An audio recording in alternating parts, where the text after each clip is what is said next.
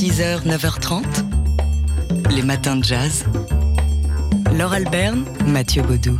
Alors tout à l'heure, on vous a parlé de festival qui débutait ce week-end dans le sud. Et là, on part dans le nord, euh, dans le Pas-de-Calais, qui est euh, l'une des destinations touristiques à la mode en ce moment, où aujourd'hui débute la huitième édition du Saint-Omer Jazz Festival. Avec aux manettes son directeur artistique Laurent Cuny, qui a programmé des grandes formations, celles de Magic Malik, le méga octet d'Andy Emler, ou encore le Christophe d'Alsace Big Band avec sa relecture du Africa Brass de John Coltrane. Et il y a même la formation, la grande formation de Laurent Cuny lui-même.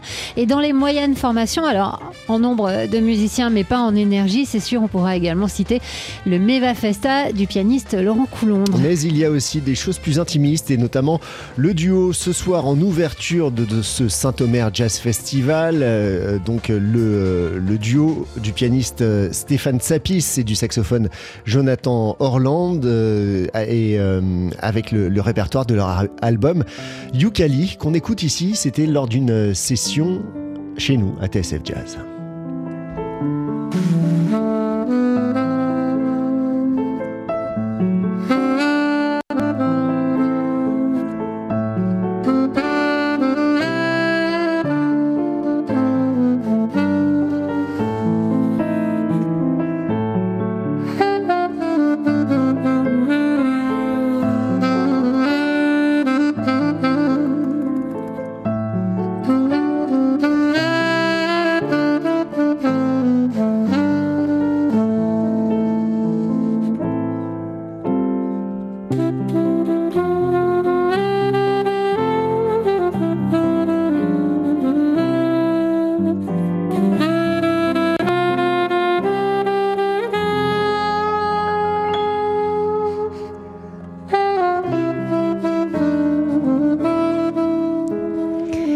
C'est du live, hein ça s'entend, c'était donc dans notre euh, studio.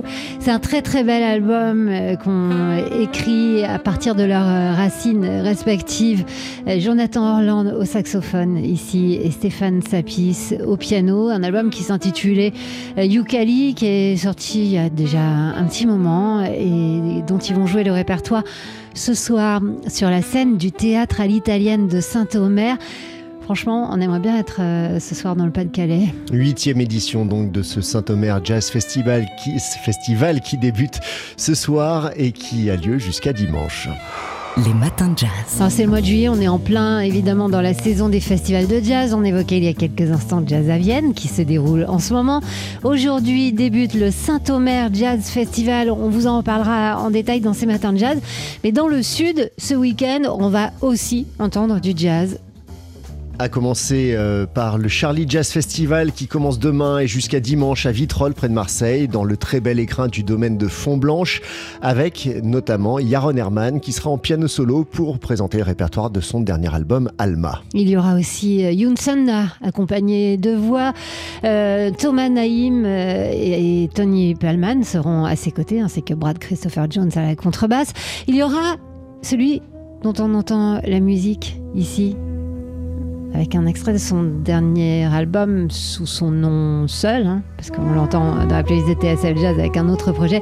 C'est le saxophoniste Émile Parisien. Avec son projet Louise, dédié à Louise Bourgeois, il aura à ses côtés le trompettiste Théo Crocker en invité, et puis le légendaire pianiste Kenny Barron, compagnon de route de Dizzy Gillespie, Ron Carter, Freddie Hubbard et tant d'autres, qui sera en trio dimanche soir, donc dans le cadre de ce Charlie Jazz Festival. Voilà, donc qui commence demain c'est à Vitrolles. Ensuite, de Vitrolles, vous prenez un transport, euh, un cheval, euh, vous, vous mettez sur le dos d'une cigogne, que sais-je, et vous allez sur l'île de Porquerolles où dimanche débute euh, bon, l'un des festivals les plus poétiques qui soit, du fait de son écrin, du fait de sa programmation aussi, de son regard, de son écoute du jazz. C'est la 22e édition du festival Jazz à Porquerolles. De dimanche donc et jusqu'à mercredi prochain qui ouvrira ce Jazz à Porquerolles avec la chanteuse Christy Warren et puis ensuite Jackie Terrasson invite Karine Gyok-Turam. Il y aura aussi euh, Reggie Washington, euh, j'arrive pas à le dire, Reggie Washington, le pianiste Grégory Priva solo, en solo et je dois dire que ça, ça fait un peu rêver d'imaginer euh, les notes de Grégory Priva sous les étoiles à Porquerolles. Il y aura aussi, entre autres, Jacques Schwartzbart, Michel Benita, enfin bref, des, habitués du festival. C'est un, c'est un rendez-vous euh, amical aussi, Jazz à Porquerolles. Alors voilà, ça vous fait deux rendez-vous dans le sud pour euh, dès ce week-end. Et tout à l'heure, on parlera plus en détail du festival de jazz de Saint-Omer qui n'est pas dans le sud. Les matins de jazz. Et c'est le moment de notre feuilleton de la semaine consacré au photographe américain Joël Meyerowitz euh, qui expose en ce moment euh, à la galerie Polka à Paris. Le titre de son exposition c'est Panorama. Euh, avant-dernier épisode donc de ce feuilleton qui se terminera demain. Alors cet été, tout l'été, on va pouvoir voir les photos de Joël Meyerowitz. 23 tirages grand format en couleur que le photographe américain a réalisé dans les années 70, des photos qu'il a faites à la chambre, euh, alors que jusque-là, il avait surtout travaillé au Leica euh, et en noir et blanc pour voler des scènes de rue. Ce sont donc deux approches très différentes euh, qu'il aborde, qu'il évoque ici au micro de Marine Gibert face à ses photos à la galerie Polka. Street photography is jazz. It's improvisation. La photographie de rue, c'est du jazz, c'est improvisé sans cesse. La chambre, c'est du classique. C'est lent, ça prend du temps. Ça demande du temps pour installer la photo, ça demande un long temps d'exposition de l'image, alors le regard change. J'ai commencé à avoir de longs moments d'observation. Je me tenais debout devant l'espace et j'avais une expérience de méditation. Quand tout à coup, je me sentais dissous dans l'espace. Et voir dans cet espace toutes sortes de tons, alors pas des tons de couleurs, mais plutôt des harmonies qui me faisaient ressentir quelque chose dans mon, dans mon corps et dans mon esprit. Dans la rue, ça se passe en quelques millièmes de secondes. Là, mon temps d'exposition à la chambre, c'était une seconde, deux secondes, trois secondes. Donc c'est mille fois plus long qu'un appareil de photo de rue. C'est énorme. Joël Meyerowitz qui se raconte, qui raconte son travail et c'est passionnant euh, dans les matins de jazz depuis lundi jusqu'à demain et dont vous pouvez voir les photos euh, à la galerie Polka, c'est dans le Marais à Paris, euh, dans, cette exposition proposée tout l'été qui s'intitule Panorama. Vous pouvez aussi, si vous n'avez pas la, possibilité de venir voir ces photos grand format, vous plonger dans le nouveau numéro de Polka Magazine. Les matins de jazz. Alors c'est le moment de penser à nos vacances, vous le savez, enfin en espérant que vous en ayez, même si vous n'en avez pas. Euh, l'été, c'est souvent le temps de la lecture dans la valise des vacances des matins de jazz qu'on a ouverte euh, lundi matin dans le studio. Euh, bah, depuis lundi, on se rend compte qu'on y met pas mal de livres, peut-être pour ça, parce qu'on a un petit peu plus de temps l'été. Et on a proposé aux membres de l'équipe de TSF Jazz euh, de contribuer à cette valise de l'été. Ce matin, c'est avec vous, Cindy Morisset, qu'on continue de la remplir, cette valise à laquelle on a bien fait de mettre des roulettes. Alors, qu'est-ce que vous y mettez, vous? Cet été, j'emporte avec moi Symphony of Secrets de Brandon Slocum. Il est spécialisé dans des polars qui sont vraiment concentrés sur la musique, ce sont des fictions. Et donc j'ai découvert cet auteur en début d'année avec son premier roman The Violin Conspiracy, qui suit un jeune musicien violoniste noir qui se fait voler son violon avant de participer au concours international de Tchaïkovski et euh, dont le parcours est vraiment semé d'embûches parce que c'est un musicien noir et qui évolue dans le monde du classique. Si je pouvais donner un petit conseil aussi, ce serait d'écouter la playlist de ce livre pour vraiment euh, s'immerger et se plonger dans euh, l'histoire. La, playlist, elle est indiquée à la fin du. Non, elle n'est pas indiquée, elle a été créée par l'auteur et qui euh, aide vraiment à rentrer parce qu'il y a vraiment plein de descriptions des œuvres Et donc, si on veut vraiment vivre l'expérience au maximum, c'est vraiment intéressant de lire aussi la playlist à, côté. Alors, il y a quand même une chose qu'il faut préciser, c'est qu'il vaut mieux savoir lire anglais aussi, Oui. lire en anglais. Effectivement, ce sont Parce des livres qui sont traduit, hein. en anglais Ouais. qui n'ont pas encore été traduits en français. Alors, ça, c'est celui avec lequel vous l'avez découvert. Et le, second, celui. Le on en second met que deux, hein. Du coup, on en met deux dans la valise, on Oui. les place après. Le second que j'emporte avec moi, c'est euh, Symphony of Secrets, qui est donc euh, qui suit un musicologue qui va être chargé d'authentifier l'œuvre d'un des plus grands compositeurs américains. C'est vraiment l'opportunité d'une vie pour ce musicologue qui est vraiment passionné et fan, qui connaît vraiment cette musique et qui va travailler sur un, ce fameux opéra qui était perdu. Un opéra qui mêle jazz, blues et d'autres genres musicaux, qui est vraiment représentatif euh, donc euh, des États-Unis et des Amériques de manière plus générale. Et donc, ce travail d'authentification va le mener à cette jeune femme, Josephine Reed, une jeune femme noire américaine atteinte de synesthésie et qui aurait rencontré ce compositeur dans les années 20 dans un des euh, fameux clubs de jazz de Manhattan qu'elle avait l'habitude de fréquenter. Et donc, tout ce travail d'authentification va le mener, ce musicologue, à essayer de redorer le blason de cette femme et vraiment lui donner la reconnaissance qu'elle mérite et qu'elle soit créditée vraiment pour le travail qu'elle a fait. Ce que j'apprécie vraiment chez Slocum, c'est qu'il aborde euh, tous ces sujets importants, comme le racisme, le sexisme et plein d'autres choses, mais euh, plus particulièrement la manière qu'il a de parler de la musique avec justesse et euh, vraiment une sensibilité qui est probablement due au fait que lui-même est musicien dans la vraie vie. Alors, on, rappelle euh, le nom donc de cet auteur, musicien et euh, romancier, auteur de polar américain, Brendan Slocumb. Ça s'écrit S-L-O-C-U-M-B. Et les deux ouvrages, Cindy, que vous mettez dans la valise, de plus en plus lourde, dans la valise de- de- des vacances des matins de jazz, c'est The Violin Conspiracy et Symphony of Secrets. Des ouvrages donc euh, qui n'ont pas encore été traduits en français. À bon entendeur, salut. Les matins de jazz. Ce samedi 8 juillet, on célébrera le 80e anniversaire de la mort de Jean Moulin. Et à cette occasion, on vous propose dans les matins de vous plonger dans un livre qui est vraiment étonnant, qui met en couverture un, dessin en noir et blanc, croquant une soirée mondaine, euh, visiblement pendant les années folles. Le trait est sûr, il croque des expressions, des caractères, on dirait presque du cabu.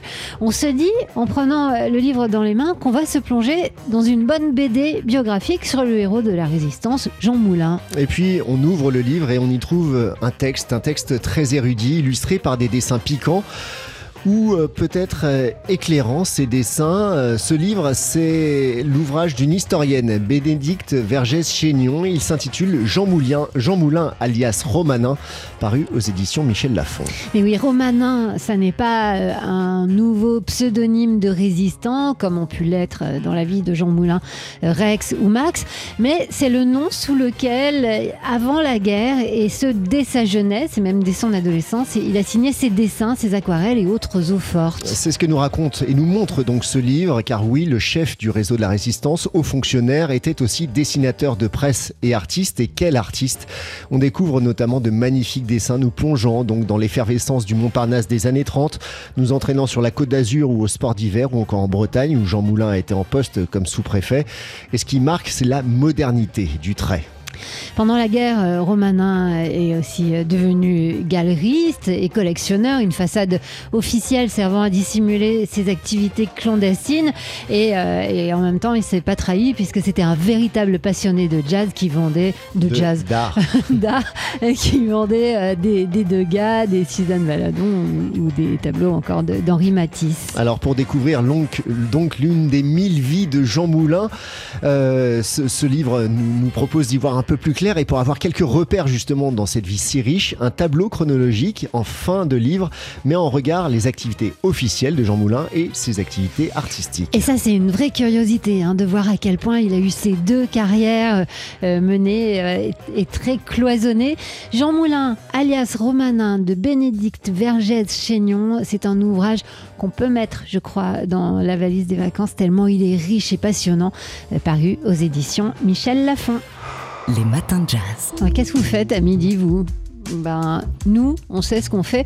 On passe un, un déjeuner en tête à tête avec le guitariste Matt- Pat Metheny. Et comme on est partageur, on vous invite. Oui, Pat Metheny, Pat Metheny, dire. hein. qui a été interviewé par David Copéran. Interview que vous retrouverez donc entre midi et une heure dans Daily Express. Le guitariste vient de sortir Dreambox, 10 morceaux enregistrés en solo chez lui au fil des ans et que le guitariste a, mis bout à bout pour créer donc cet album et cette histoire. Alors, on est bien loin des, des super productions euh, auxquelles euh, Pat Metheny euh, nous a parfois conviés.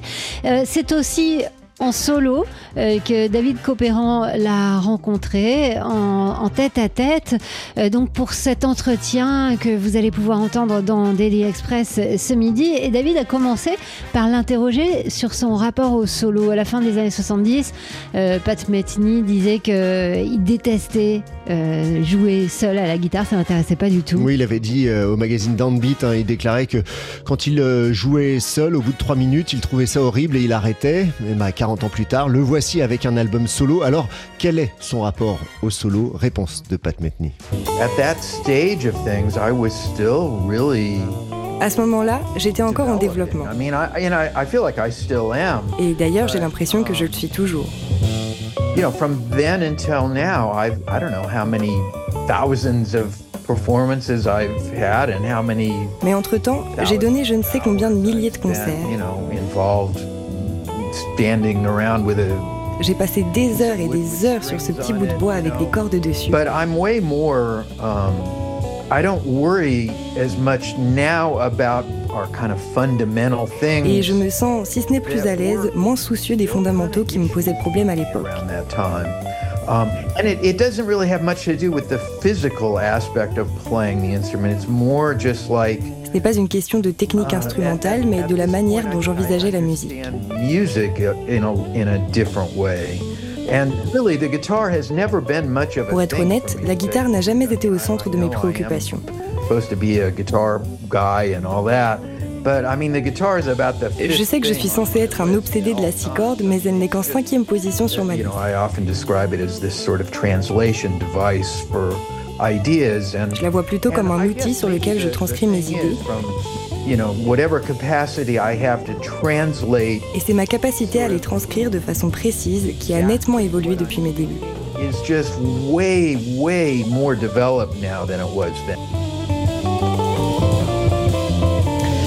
Le guitariste Pat Metheny, donc, qui sera ce midi au micro de David Copéran dans un Daily Express tout à fait particulier autour euh, du répertoire et de la sortie de ce nouvel album solo Dreambox qui va présenter sur les scènes de France. Oui, à commencer par lundi, Pat Metheny sera à Lille, mercredi à Jazz à Vienne dans le merveilleux cadre du théâtre antique et puis jeudi à Montreux et ensuite, oui, un petit détour Oui, par la Suisse. c'est- c'est Et presque puis la ensuite, France. samedi 15 juillet, il sera à Jazz à 7. Les matins de jazz.